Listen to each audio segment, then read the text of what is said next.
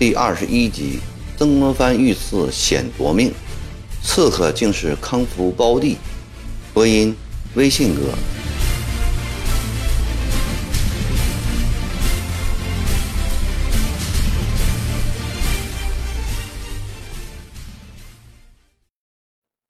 远处几声鸡鸣，唤起曾府雄鸡的共鸣。天快要亮了。曾国藩披衣走出黄金堂，黎明前的夜空显得更加黑暗。土坪古藤下，一个黑影在跳跃，那是康福在练拳。康福步伐灵活，拳脚有力。曾国藩看着，心中很是羡慕，能像康福这样有些功夫在身就好了。平日可以用来强身，缓急之间还可以自卫。正在遐想时，康福猛然喊道：“大爷，低头！”曾国藩赶紧把头低下，只听见头顶上“嗖”的一声，一样东西飞过，接着便是“咔”的一声响，身后木柱上牢牢钉住一把明晃晃的飞镖。康福说声“有刺客”，便一个箭步奔来，从柱子上拔出飞镖，借着黄金堂射出的烛光。他看到雪白的飞镖上刻着一个“鹿”字，心里猛地一惊：“糟糕，原来是弟弟来了！”京七和灵堂里的另外几个家人闻讯赶出，忙将曾国藩扶进屋。康福纵身跃上墙头，只见远处一个黑影在奔跑，他跳下墙向黑影追去，约跑出四五里路远。康福追上那人，这时天已渐渐发亮。康福看清了，刺客果然是自己的胞弟康禄。康福非常惊喜，便在后面喊道：“兄弟，你停下来，我是你哥康福。”康禄在前面边跑边答：“哥，我早就看出是你了。这里不能说话，曾家人会追上来。”前面转弯处有一大片树林，我们到里面去。又跑出四五里路远，康禄、康福一前一后进了树林。兄弟二人停下，在林中对坐。康福问：“兄弟，这是怎么回事啊？你为何要谋刺曾大人？”我慢慢跟哥细说吧。康禄借着微微的晨光，凝视阔别多时的兄长说。哥离家一个多月后，洞庭湖涨大水，屋也塌了，我也不知哥在何处，便和另外两个邻居结伴离家外出谋生，在外打短工卖苦力，也难得一饱啊。有时想起自己空有一身本事，真冤枉了。莫说做一个顶天立地的男子汉，就是求得温饱都做不到。这样活着真受罪。半个月前，我在浏阳城外遇到一支人马，个个背刀拿枪的，威风凛凛，头上包着红黄包布。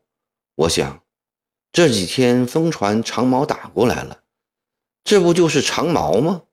看他们挺胸昂首，多神气！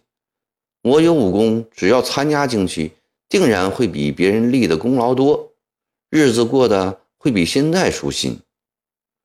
不过我转念一想，爹一向教导我们，为人要堂堂正正，不义之财不能取，损人之事不能为。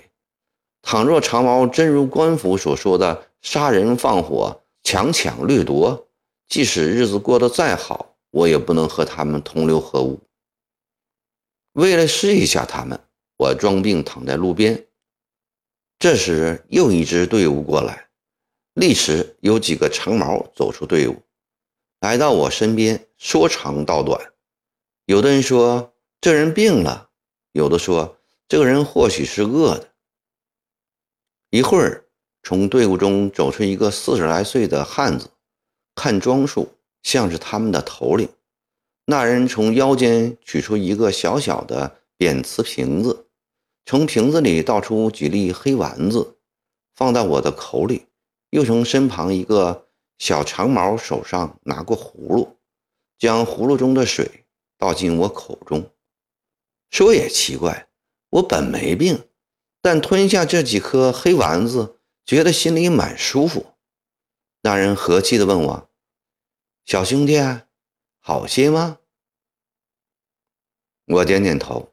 他又说：“小兄弟，如果你能走路，最好和我们一起走段路。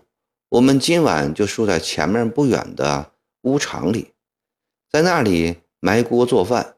你喝点热汤热饭，病就会好的。”我心里想：都说长毛凶恶，这个长毛为何这样和善可亲？我跟他们一起向前走。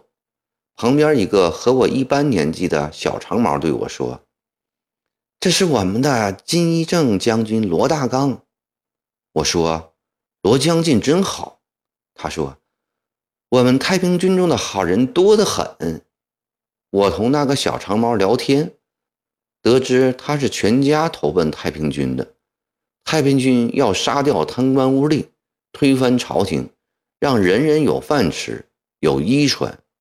太平军中，凡是男子都是兄弟，凡女子都是妹妹，大家都信上帝，都是上帝的儿女，人人平等。这些话说的我心里痒痒的，心想：倘若天下今后是这样的，那岂不是真正的太平了吗？这样的军队好，我决定投靠他们。我从他那里懂得许多新道理。到了宿营地，我见他们不抢不烧，也不威吓当地百姓。吃完饭，我找到罗将军，要跟他们一起干。罗将军爽快地答应了，问我有什么本事。我说棍棒刀枪样样都会，并当场表演几手。罗将军见了，哈哈笑，立即说：“好小子！”你的本事很高，你这几天暂时跟着我，等立了功，我升你做旅帅、师帅。我们到达长沙，先头部队已经包围好些天了。罗将军让我送封信给刘洋、曾义堂。五天后，我回来了。罗将军说，他这几天到益阳、宁乡去了一趟，在路上捉了青腰一个大头头。名叫曾国藩，我忙说：“曾国藩我知道是个大官。”罗将军问：“你认识他？”我说：“没见过面，只听说过他。”他在哪儿？罗将军说：“可惜他已逃走了。他死了，娘老子一定要回湘乡老家去。我现在忙着打仗，没有空。”若有空，我要追到湘江去杀了他，也算是一个大功劳。我自私，这是立功的好机会，便向罗将军讨了这桩差事。昨晚我来到白杨坪，打听到曾国藩也是昨天到的，正在灵堂上守灵。灵堂里灯火通明，人来人往，不便动手。我一直匍匐在高墙上，等待时机。好不容易等到曾国藩出了灵堂，我赶忙放出一镖，谁知镖一出手，便发现了哥哥你。我心里很纳闷哥怎么会在这里？既然是哥哥在此，我便不发第二支镖。倘若不是因为哥哥在，曾国藩今天就没命了。哥，你怎么来到曾府的？康福便把一路来的经过大致说给弟弟听，并劝告弟弟：“兄弟，我看曾国藩不是那种残民害国的贪官污吏，他是一个有学问、会识人的好官。你和我一起投靠曾国藩如何？”康禄正说道：“哥，你这话差了。曾国藩是贪官是清官，你也不清楚，姑且不谈。”这满人所见的清王朝，却是一个道道地地的坏朝廷。这点哥以前也对我说过。曾国藩替满人效力，压迫我们汉人，你说该杀不该杀？我看哥还是就此和我一道投奔太平军，到罗将军名下去杀贼立功。以哥的本领，要不了几年就可以在太平军中当将军、总之。兄弟俩争来争去，谁也说服不了谁。康福担心时间一久会引起曾府的怀疑，便说：“自古以来，兄弟不同道的多得很。既然为兄的不能劝说你，那我们就各走各的路吧。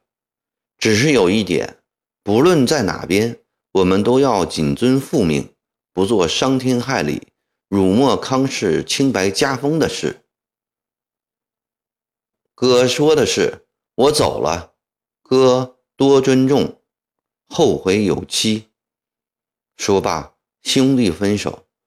康福直到看不见弟弟的背影后，才转身跑回曾府。旅途劳累，纪念加之熬了一夜，又添上这一番惊吓，曾国藩病倒了。就在曾国藩病卧床上的时候，省城长沙。已陷于猛烈的炮火之中。